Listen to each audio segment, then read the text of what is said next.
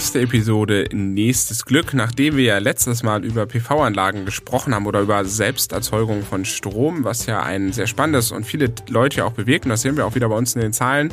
Die Folge ist wieder sehr, sehr gut oder die Episode ist wieder sehr gut bei euch angekommen und da haben wir doch wieder ein gutes Thema gefunden. Und heute oder in dieser Episode wollen wir wieder ein kleines Special machen, denn das wiederholt sich ja auch in regelmäßigen Abständen. Dies wird wieder eine Arrive-Episode. Ganz genau so sieht es aus, Falk. Aber keine Angst für alle, die jetzt äh, befürchten, na, jetzt machen die hier Werbung. Nein, machen wir nicht. Wir reden ganz normal, wie auch üblich, über unsere tollen Themen, die uns interessieren. Der einzige Unterschied ist, die findet ihr jetzt in der Arrive. Das ist so ein kleines Geben und Nehmen mit der Arrive bei uns. Wir schreiben Artikel in der Arrive, dafür reden wir hier ein bisschen über die Arrive. Also äh, nicht als Werbung sehen, weil so ist es auch nicht gedacht. Es ist wirklich so ein kleines Geben und Nehmen. Und wer schon dabei ist, kennt es eh. Also ich würde einfach vorschlagen, wir starten, oder Falk? Also so würde ich das jetzt mal machen. Würde ich auch so sagen. Wir haben halt unsere Kooperation und damit sprechen wir regelmäßig. Ihr findet ja auch mal einen Artikel von uns in der Arrive. Also da können wir auf jeden Fall loslegen. Gibt wieder ein paar spannende Themen und ich finde diesmal diesen Kontrast, der in dieser Episode äh, jetzt vorkommen wird, sehr schön. Denn hauptsächlich wird es um kleine Autos gehen, was ich immer sehr spannend finde, denn kleine Autos braucht die Welt, die große nicht. Es wird aber, und so viel kann ich verraten, auch um große Autos geben und ein paar Themen dazwischen. Und da schauen wir einfach mal, wo sich das ganze Thema dann jetzt hinentwickelt in dieser Episode, oder? So sieht es aus, aber bevor wir es vergessen, damit hallo und herzlich willkommen bei Voltage, eurem Podcast für die erneuerbare Mobilität und Energie. Und denkt daran, uns zu abonnieren, dann verpasst ihr keine neuen Episoden mehr. Und ja, dies ist eine neue Episode, also starten wir direkt rein. Sehr schön. Und das ist eine neue Episode. Ja, bewerten dürft ihr auch gerne. Äh, ja, wir haben uns wieder mal hingesetzt und haben die Arrive genommen. Du hast die erste Hälfte gelesen, ich die zweite Hälfte. Das heißt, es wird wieder so ein bisschen wie eine Ü-Ei-Folge. Mhm. Wir müssen mal gucken, was der jeweilige mitgebracht hat. Und die erste Hälfte steht am Anfang. Und Timo, lass raten. Du darfst anfangen. Sehr cool, mache ich. Und zwar habe ich ja, äh, also es gibt viel mehr Themen als diese vier, die ich mitgebracht habe in der ersten Hälfte. Es gibt allerdings eben vier spannende Themen, die mich interessiert haben. Und zwar gibt es einmal die Rückkehr der Kleinen, den VW ID2 All, auch ein cooler Name, Volkswagen ID7 und den NIO EL7. Drei Autos, und ganz viele kleine Autos. Und der ID2All, den können wir auch schon eher zu den kleinen Autos zählen. Sprich, wir reden über kleine Autos. Aber ich weiß gar nicht, wie weit wir da ausholen wollen, denn in der Arrive steht ganz viel dazu. Das stimmt vor allem zu Microlino. Aber ich habe das Gefühl, wir haben schon so viel über diesen Microlino gesprochen, dass ich gar nicht weiß, ob wir jetzt nochmal über die Microlino sprechen wollen. Ich glaube, das können wir einen Haken dran machen. Äh, schaut einfach, wir haben über das Thema schon mehrfach gesprochen. Was ich allerdings mit dir kurz besprechen möchte, ist der Volkswagen ID2. In dem Fall wieder mal nur eine Studie, wieder mal äh, ist die Serienankündigung für weit hinter 25 vorgesehen.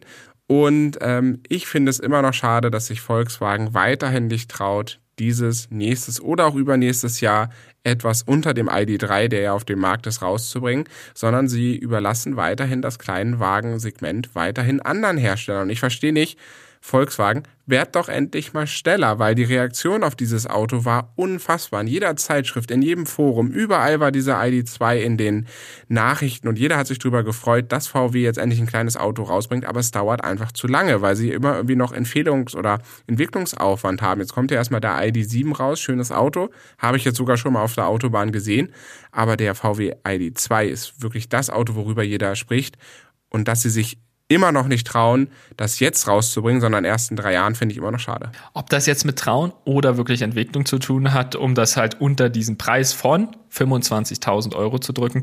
Das sei jetzt mal dahingestellt. Es ist etwas schade, dass das wirklich so lange dauert, denn das Konzept oder die Idee existiert ja schon ziemlich lange, schon im Grunde mehr oder weniger seit dem E-Up. Und als dann die ID-Modelle kamen, gab es ja von Anfang an die Idee, hey, wir bringen ein ganz kleines ID-Modell raus. Denn im weitesten Sinne soll es der Nachfolger vom E-Up werden, bloß eben in der ID-Basis mit dem MEB als Basis. Und das Coole ist halt, so sagt es Volkswagen, er soll so geräumig wie ein Golf sein, was im Grunde fast schon so ein bisschen ID3-Größe hat und erschwinglich wie ein Polo. Und das ist natürlich eine coole Kombination für ein Elektroauto. Und das Auto soll ja den Polo beerben, denn alle Autohersteller heulen ja rum wegen der Euro 7. Und Volkswagen hat gesagt, der Polo wird wahrscheinlich die Euro 7-Norm nicht überleben. Und dann gibt es halt eine Lücke im Portfolio und die muss geschlossen werden.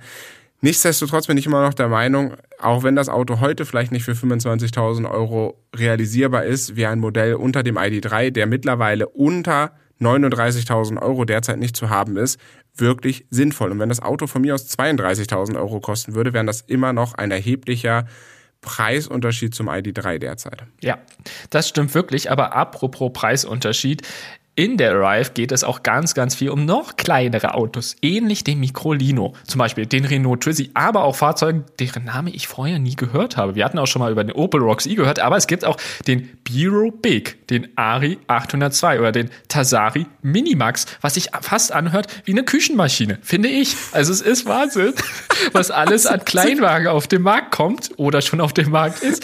Also ich finde es großartig, muss ich ganz ehrlich sagen. Aber es sind halt wirklich auch Leichtfahrzeuge, muss man an der Stelle sagen sagen, keine richtigen Autos im klassischen Sinne. Ich bin immer noch bei der Küchenmaschine. Das Auto Aber es hört sich so an. Es, es heißt. Tasari Minimax. Das hört sich an wie eine Küchenmaschine. In der Tat. Ja, was heißt Leichtfahrzeuge? Äh, ganz wichtig vielleicht hier nochmal an der Stelle zu erwähnen. Leichtfahrzeuge sind explizit keine Autos, denn für Autos an sich gelten andere Vorschriften, so Crash-Sicherheit und allgemeiner Kram. Und diese Leichtfahrzeuge dürfen unter bestimmten Umständen oder dürfen, glaube ich, bestimmte Regulatorien nicht überschreiten, so Gewicht, Größe und so weiter.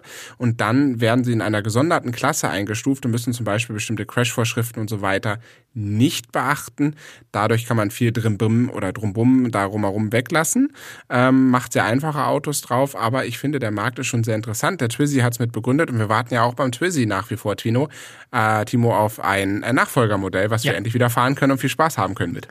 Also für mich ist, auch wenn es jetzt ein anderer Hersteller ist, aber der Opel Rocks E ist ein, also den müssen wir mal fahren. Das ist einfach so. Also ich glaube, der macht richtig, richtig Spaß. Und ich könnte mir auch vorstellen, aber das haben wir leider nie hinbekommen. Wir hatten tatsächlich da mal angefragt und es auch versucht, aber es war dann irgendwie ganz komisch. Äh, den Trike, den konnten wir auch noch nicht fahren. Aber den wollten wir mal ausprobieren. Fand ich bis heute schade, dass das dann irgendwie nie geklappt hat. Das waren so komische Voraussetzungen von wegen, ja, ihr dürft gucken, aber irgendwie nur ganz kurz fahren und so weiter. Deshalb hat es sich leider nie ergeben. Aber es gibt, glaube ich, ein paar richtig coole kleine, also wirklich, wirklich wirklich kleine, kleine, die rauskommen, beziehungsweise schon raus sind. Also wer halt ein Auto, also ein Auto Anführungsstrichen, wie du ja gerade erklärst hast, Falk, ein Auto in Anführungsstrichen haben möchte, was wie ein Küchenmixer klingt, der kann sich den Tasari Minimix zulegen. Insofern so viel dazu. Ich glaube, zu den einzelnen Modellen gibt es dann in der Arrive genug zu lesen und zu Microlino super, super viel. Also wir haben ja schon sehr viel darüber geredet, deshalb würde ich das tatsächlich abkürzen. Aber wer zu Microlino alles erfahren will, kann mal in die Arrive reingucken, denn da ist gefühlt wirklich alles drin. Sehr, sehr spannender Artikel auf jeden Fall. Und bei den Leichtfahrzeugen kann man unter bestimmten Aus- oder bestimmten Voraussetzungen die mit einem Versicherungskennzeichen fahren.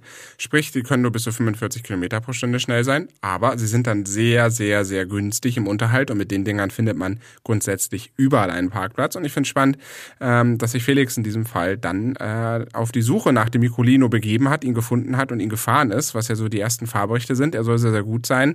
Das hatte man ja auch schon im Design gesehen gehabt und wir freuen uns, dass diese kleine Schweizer Firma nun diese kleinen knuffigen Dinger in die Welt verschickt und vielleicht unsere Mobilität an der einen oder anderen Stelle verändert. Aber du hast doch bestimmt noch mehr Themen als diese kleinen, oder? Genau, jetzt wird es ganz schön groß. Und zwar ziemlich groß. Sowohl der ID7 als auch der EL7, lustigerweise beide mit 7, einmal von NIO, einmal von Volkswagen, sind super große Autos. Aber irgendwie auch spannende Autos. Vor allem der ID7. Ich wäre eh ganz gut ja, Fan, würde ich nicht sagen, aber finde immer die Autos von Volkswagen ganz spannend, die ID-Modelle. Und der ID7 hört sich auch sehr spannend an. Leider wieder ziemlich teuer, aber dennoch bis zu 700 Kilometer Reichweite, Einstiegspreis Pi mal Daumen unter 60.000 Euro.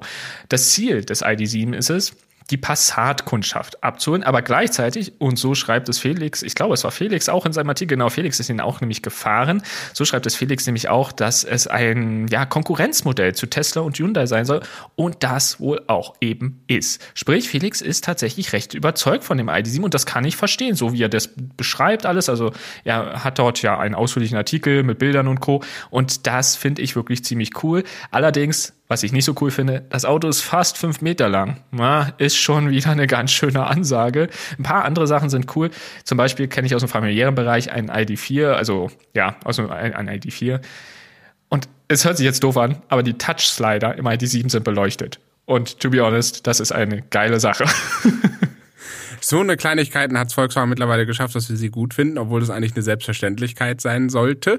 Ähm, ja, spannendes Fahrzeug. ID7, wie gesagt, den Tag überholt worden auf der Autobahn. Ich denke so im Rückspiegel, Mensch, die Lichtsignatur kennst du gar nicht, wurde überholt und dachte mir so, Moment, Braunschweiger Kennzeichen. Das müsste einer der Vorführer von Volkswagen sein, mm. der direkt da aus der Gegend kommt.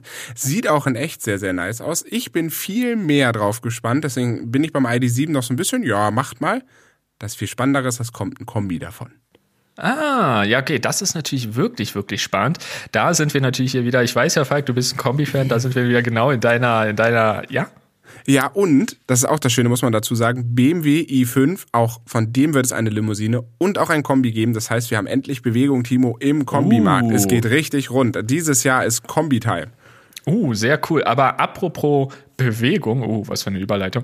Wir, äh, Manchmal muss das sein, Falk. Ja, ihr habt es jetzt nicht gesehen, Falk hat wieder den Kopf geschüttelt und gelacht, also so gelächelt nach dem Motto, was war das schon wieder? Aber manchmal muss so eine Überleitung sein, denn äh, hier geht es nämlich tatsächlich auch darum, dass du 210 Kilowatt Motorleistung hast und ich finde, für 60.000 ist das relativ wenig. Hört sich irgendwie so an. Also ich muss immer sagen, klar kann man diskutieren, wie viel Motorleistung braucht man überhaupt, aber für knapp 60.000 Euro klingt das gar nicht so viel. Es soll dennoch natürlich ein gutes Auto sein. Denn zum Beispiel die Aerodynamik ist relativ gut. Der hat einen CW-Wert von 0,23, also kann gut mithalten. Die Reichweite ist eben wirklich ordentlich. Da bin ich wirklich gespannt, wie viel der in der Realität schafft, weil 700 Kilometer ist eine Ansage. Und was natürlich ganz cool ist, das Fahrzeug wird in Emden in Deutschland produziert.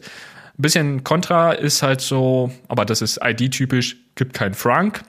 Und, was zumindest Felix angemerkt hat, weiterhin Touchbedienung am Lenkrad. Wie gesagt, ich kenne die ID-Modelle auch und mich hat das mit dieser Touchbedienung nie so wirklich gestört, aber ist wahrscheinlich persönliche Sache. Unterm Strich, sagt Felix, unter der bunten Tarnlackierung, denn viele Fahrzeuge waren halt noch getan zu dem Zeitpunkt, des Prototyps steckt die bisher beste Antwort auf Tesla und Co. Und das ist eine große Ansage, deshalb bin ich sehr gespannt. Das muss das Fahrzeug erstmal beweisen. Da bin ich auch sehr gespannt, ob es das überhaupt in der Realität schaffen kann. Und nach wie vor, ich finde es absolut, gerade bei so einem großen Auto, dass es immer noch kein Frank hat, finde ich schon wieder, ja, merkwürdig. Denn ich habe mhm. gerade ganz aktuell, und das ist jetzt der Wagen ist ein Stück größer noch, aber gar nicht so viel größer. Lucid Air, die ersten Fahrberichte gesehen, die es jetzt in Deutschland gibt.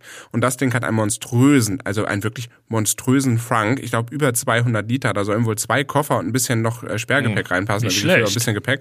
Also der soll wirklich groß sein.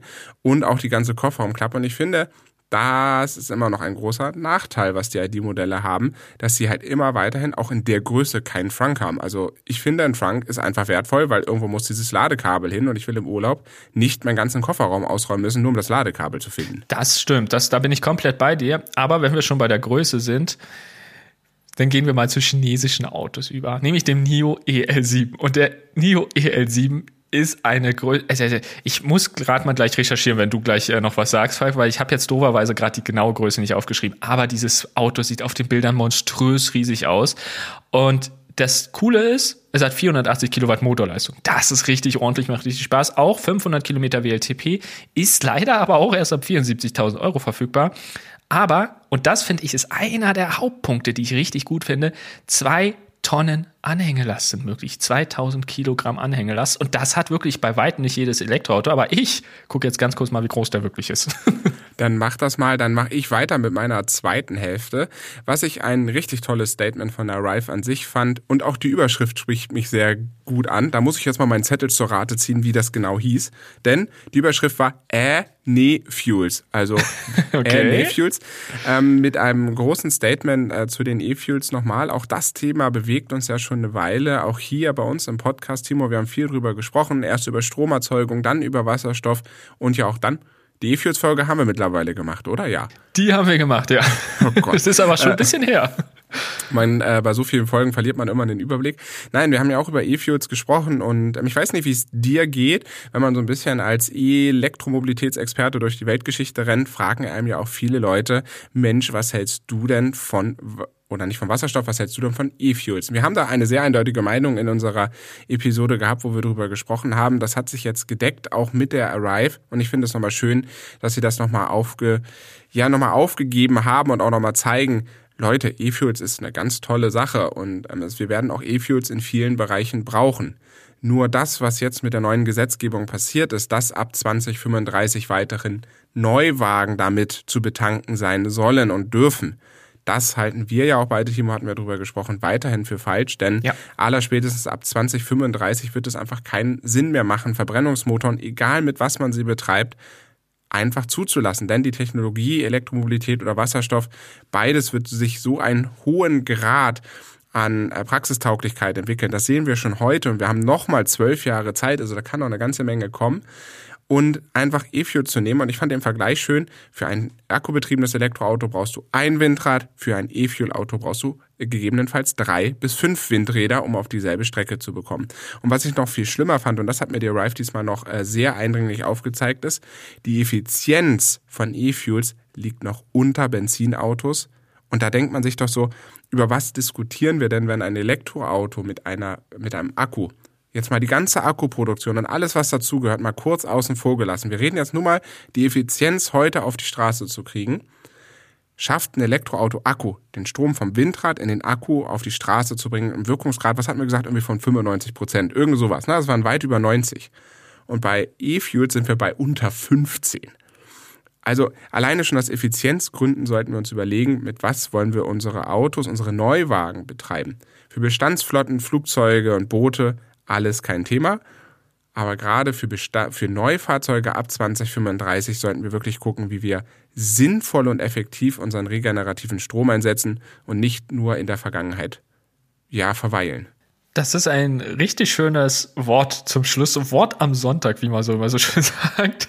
Denn ich, ich stimme dir da komplett zu. Ich finde das hochgradig schwierig, dass das ähm, ja, Volker Wissing quasi mit der FDP zusammen, wie auch immer, wer da jetzt genau die Hebel äh, ziehen wollte, geschafft hat, äh, in der ganzen EU genau das jetzt wieder so aufzuweichen. Denn für die Autohersteller hatten wir ja auch schon diskutiert, ist das jetzt leider kein so wirklich klares Signal mehr. Grundsätzlich schon, aber so richtig klar halt leider auch nicht. Aber apropos klar, mir ist ganz klar, das Auto der EL7 ist viel zu groß. Viel zu groß, Falk. Also viel, viel zu groß. Was hast du denn jetzt recherchiert noch nebenbei? Ich habe geguckt, wie groß der ist. Und zwar die Länge, okay, gibt's schon ab und zu, aber dennoch richtig saftig, 4,90 Meter. Die Breite mehr oder weniger zwei Meter und die Höhe 1,70 Meter.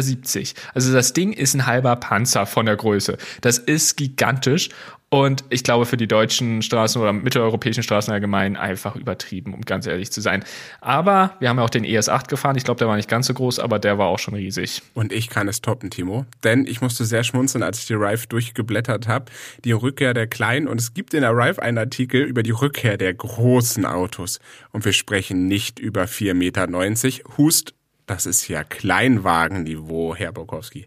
Oh je. Ähm, sondern Es geht um elektrische Pickups von dem anderen Kontinent, der aus Amerika reden, oder wir ah. reden über Amerika an sich. Ford F150 Lightning. Mhm. Fast sechs Meter lang, fast zweieinhalb Meter breit und fast zwei Meter hoch. Richtig saftig. Okay. Aber auch das Auto müssen wir noch dazu sagen, ist es eher ein kleines Auto für amerikanische Verhältnisse, denn es hat nur einen schmalen 131 Kilowattstunden Akku. Also geht noch. Ja, also ich würde sagen, es ist alles ganz schön überdimensioniert. Aber es ist, ähm, ja, der EL7 passt somit in dieser Episode eher zu den Kleinen. Das ist die traurige Wahrheit. Und noch viel spannender finde ich, in Amerika wird das Auto für ah, ab 40.000 Dollar angeboten. Jetzt hat Ford offiziell bestätigt, das habe ich an anderer Stelle gelesen, dass dieses Auto auch nach Deutschland kommt und es wird über 100.000 Euro kosten. Ich frage mich ja immer, wieso die Preispolitik bei Ford ist, denn wenn ich ein Auto auf einer Seite des Kontinents oder auf der Welt für 40.000 Dollar verkaufe und auf der anderen Seite für 100.000, verdienen die dann einfach 50.000 Euro mehr an den Autos oder wie funktioniert das? Na gut, es kommt noch ein bisschen Importgebühren oder Exportgebühren drauf und so weiter, aber das kann doch nicht der Preisunterschied ausmachen, oder? Also das kann ich dir tatsächlich jetzt nicht sagen. Ich glaube es aber auch nicht. Ich glaube eher, dass sie davon ausgehen, dass das hier nicht so häufig äh, gekauft wird, was ich hoffe.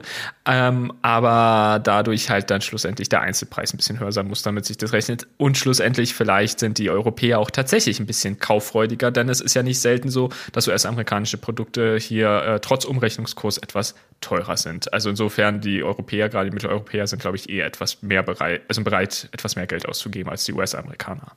Und ich musste lachen, selbst der Ford F150 Lightning ist noch nicht wirklich groß. Also im Sinn, also groß schon mit sechs Meter Länge fast. Es gibt noch ein anderes Auto, da musste ich noch mehr schmunzeln drüber. Das ist der GMC Hammer EV. Ah, der, ja. Wie groß Den, ist der denn? Der ist nur fünfeinhalb Meter lang. Nur. Okay.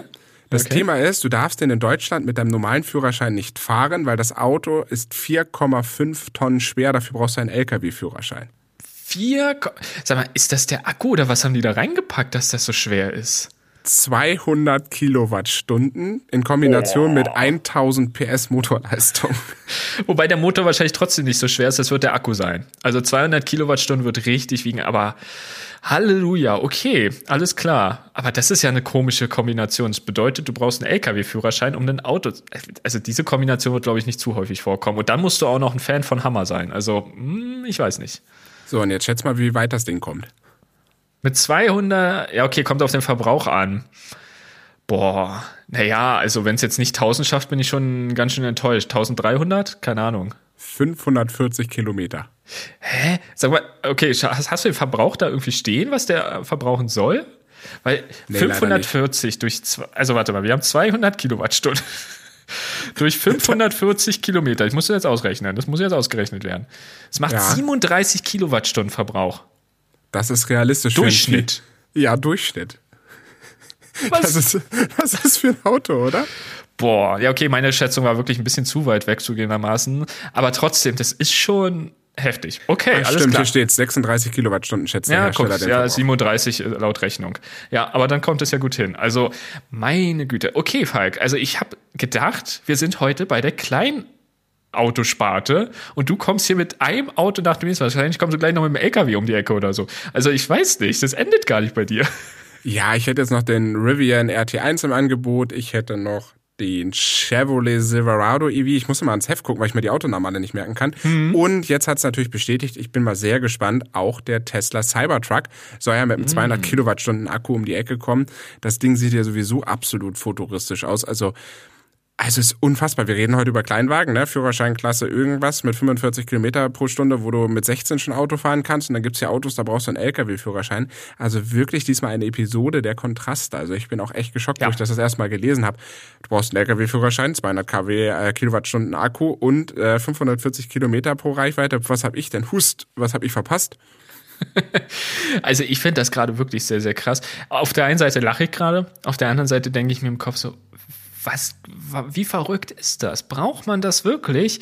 Klar, in den USA ist irgendwie dieser Maßstab alles ein bisschen anders als in Europa derzeit. Wer weiß, vielleicht werden die dann auch irgendwie hier importiert und unfassbar erfolgreich. Denn selbst hier sieht man ja durchaus inzwischen immer mehr Pickups, was ich auch sehr merkwürdig finde im Sinne von Alltagstauglichkeit einfach und auch logischerweise Verbrauch und Platzverbrauch in Städten und Co. Also viele Dinge, wo ich mir denke, braucht man das hier wirklich? Klar, auf dem Land kann man darüber diskutieren.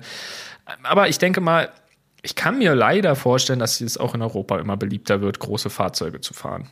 Das definitiv. Und das sieht man ja. Also wir fahren ja alle nur noch SUVs und in Zukunft sollen wir auch am besten alle SUVs fahren und am besten äh, zwei, drei, vier Tonnen schwer, auch selbst in unsere normalen Autos. Wenn du mal so ein EQS anguckst, die sind richtig, richtig schwer. Ja. Alleine ja schon die durch die Akkus, aber die Amerikaner treiben es da tatsächlich wieder auf die Spitze. Aber ich habe tatsächlich noch ein drittes Thema mitgebracht. Das finde ich äh, sehr, sehr spannend, denn ganz am Ende fast der Arrive gibt es nochmal so eine Übersicht. Die machen immer so eine gerne so eine Top 10 Übersicht. Denn wie viel Kilowattstunden Verbrauch Verbrauch entspricht wie viel Benzin? Gut, jetzt kann man der Top-Verbraucher hier Renault Twizy und Microlino, ne, die verbrauchen irgendwie 6 Kilowattstunden pro 100 Kilometer. Das ist wirklich wenig. Das sind äh, gerade mal 0,7 Liter Benzin auf 100 Kilometer pro Stunde. Also schon sehr, sehr wenig. Aber ich finde ganz am Schluss so Platz 8, 9 und 10, also so ein Hyundai Kona Elektro, standardgemäß großes Auto, verbraucht 14,3 Kilowattstunden auf 100 Kilometer. Und das Ambivalent dazu entspricht gerade mal 1,7 Liter Benzin. Hm. Also das finde ich schon, also einfach nur nochmal diese Besonderheit, dass man mal sagt, okay, gerade so 16, 17, 18 Kilowattstunden Verbrauch sind gerade mal zwei Liter Benzin. Und das finde ich nochmal sehr prägnant ausgedrückt, wie effizient eigentlich Elektroautos sind, denn du kannst mit sehr, sehr wenig äh, ja, oder mit sehr wenig Strom sehr weit kommen, sage ich jetzt mal so, und äh, oder andersrum mit sehr wenig Benzin im Vergleich sehr weit kommen. Und das finde ich spannend. Finde erstmal ein Auto, was heutzutage 1,7 Liter Benzin pro 100 Kilometer verbraucht. Das gibt's so gut wie nicht. Das stimmt wirklich. Und wie gesagt, viel spannender, da bin ich dann wieder mit den Kleinwagen unterwegs. Viel spannender sind dann die ersten Plätze mit Renault Twizy und Microlino mit 0,7 Litern. Das ist ja wirklich bahnbrechend. Und da sind dann eben auch wieder die lustigen Kandidaten bei, die ich tatsächlich bisher auch wenig gehört habe über die in der Arrive, aber halt auch ein paar Statistiken stehen. Der Biro Big, der Ari 802 oder der Elaris Dio oder auch der Opel Rocks E, über den wir schon einige Male gesprochen haben. Alle verbrauchen relativ wenig, vor allem der B-Row Big sowie Trizzy und Microlino sind da an der Spitze. Und das, äh, ich habe die Liste halt jetzt ja auch gerade mal aufgeschlagen in der Arrive, ist schon richtig spannend. Dieser Kontrast, ne? Also hier haben wir 6 Kilowattstunden beim Trizzy und beim was war das? Der Hammer 36. 36, ja. Also das ist ein, das ist ein Kontrast. Und da finde ich, äh, trifft das eigentlich echt gut, dass du gesagt hast, eine Episode der Kontraste. Es ging um Kleinwagen, es geht um Großwagen, es geht um alles dazwischen. Und ich finde es fast ähm, ein bisschen schade. Auf der einen Seite verspricht die Arrive diesmal die Rückkehr der Kleinen, aber im Hintergrund kommt dann irgendwie doch auch noch die Rückkehr der Großen, was ich persönlich schade finde. Nicht liegt nicht an der Arrive, liegt einfach an der gesellschaftlichen Entwicklung, ist halt so, oder an der automobilen Entwicklung eher gesagt. Ähm, ich würde mir wünschen, dass man vielleicht nicht ganz so klein, also so ein Minimax, weiß ich nicht, aber ja, so ein ID to All, wie es ja aktuell genannt wird, ne? Den, da gucken ja ganz viele drauf, hast du ja auch schon gesagt. Das fände ich cool, wenn wir viel mehr in die Richtung ID 2, ID 3 Größen gehen würden. Das ist, glaube ich, dann eher der sinnvolle Bereich. Und dann reden wir ja auch wirklich erstmal über bezahlbare Elektromobilität, wirklich auch für normale Autos, so wie fast die meisten von uns fahren, vier Meter Klasse zu einem bezahlbaren Preis. Das ist doch eigentlich das, was die Welt braucht. Und ich sehe es auch mit sehr kritischen Augen. Und immer wenn ich jetzt, deswegen kann ich auch Autozeitschriften ähm, nur schwer im Moment lesen, weil alles, was wirklich neu kommt, ist SUV wieder größer geworden, wieder schwerer geworden. Und ähm, die Autohersteller verdienen natürlich unfassbar viel Geld mit diesen Autos, aber ob das der richtige Weg ist, jetzt zu sagen, alles an Kleinwagen einzustellen, weil sich das einfach nicht lohnt. Das wird die Chinesen wieder auf ganz tolle Ideen bringen, dass dieses Marktsegment einnehmen werden. Und ich glaube, die deutschen Hersteller dürfen da ruhig ein bisschen kleiner denken. Und es macht mir sehr viel Sorgen. man sieht, Ford stellt Ford äh, Fiesta und Focus ein. Sie wollen amerikanischer werden. Sie wollen mehr Abenteuer werden. Volkswagen sagt, na ja, Abgasnorm finden wir irgendwie alles doof. Dann streichen wir halt den Polo. Ähm, also es ist so, wir brauchen kleine bezahlbare Autos weiterhin. Wir brauchen nicht nur Autos auf dieser Welt, wir brauchen auch ganz viel andere Mobilität. Aber wenn man über Individualmobilität redet, sollte man eher was nehmen, was in einem bezahlbaren und auch in einem größeren Rahmen ist, den unsere Innenstädte brauchen und nicht über einen Ford F150 Lightning, der sechs Meter ist. Ich weiß gar nicht, wo man das Ding in Deutschland hinstellen will. Ich auch nicht. ich auch nicht. So viel kann ich auf jeden Fall dazu sagen. Aber umso schöner ist es, dass die Arrive eben hier auch nochmal anzeigt. Es gibt viele kleine Wagen und es kommen auch noch viele kleine Wagen. Und insofern dürfen wir die Hoffnung nicht aufgeben, würde ich sagen, dass in diese Richtung viel passiert. Auf jeden Fall gibt es auch noch in der Arrive natürlich viele weitere Themen diesmal. So wie immer, nur ein paar Mal genannt, finde ich, ich finde immer die Titel sehr kreativ und sehr cool, muss ich sagen. Also zum Beispiel gibt es halt auch die Titel, das passt ganz gut, das große Wallbox Special, das jetzt nicht so kreativ der Titel, aber was ich meine ist, wir haben auch einen kleinen Artikel ja mal wieder in der Rive und da geht es, glaube ich, auch um unsere Wallbox-Episode, wenn ich mich richtig erinnere. Insofern passt das ganz gut zusammen diesmal. Auf jeden Fall gibt es ansonsten noch die elektrischen Big Five, die Mission Gletscherrettung, fand ich auch ganz spannend. Oder Gas geben, Glas heben, finde ich auch einen coolen Titel. Dear Mr. President gibt's. Es gibt ganz viel. Wir haben wirklich nur über einen Hauch der Arrive diesmal gesprochen. So wie immer, denn ich bin immer wieder überrascht, wie viel tatsächlich in der Arrive drin ist und freue mich jedes Mal. Ich habe mich diesmal auch super gefreut, als sie im Briefkasten war. Da dachte ich, ich, kann ich wieder ein bisschen rumblättern. Insofern falls ihr da auch Interesse habt, schaut doch da gerne mal rein. Entweder analog, so wie man es halt kennt, oder bei Readly, da gibt es das nämlich auch digital.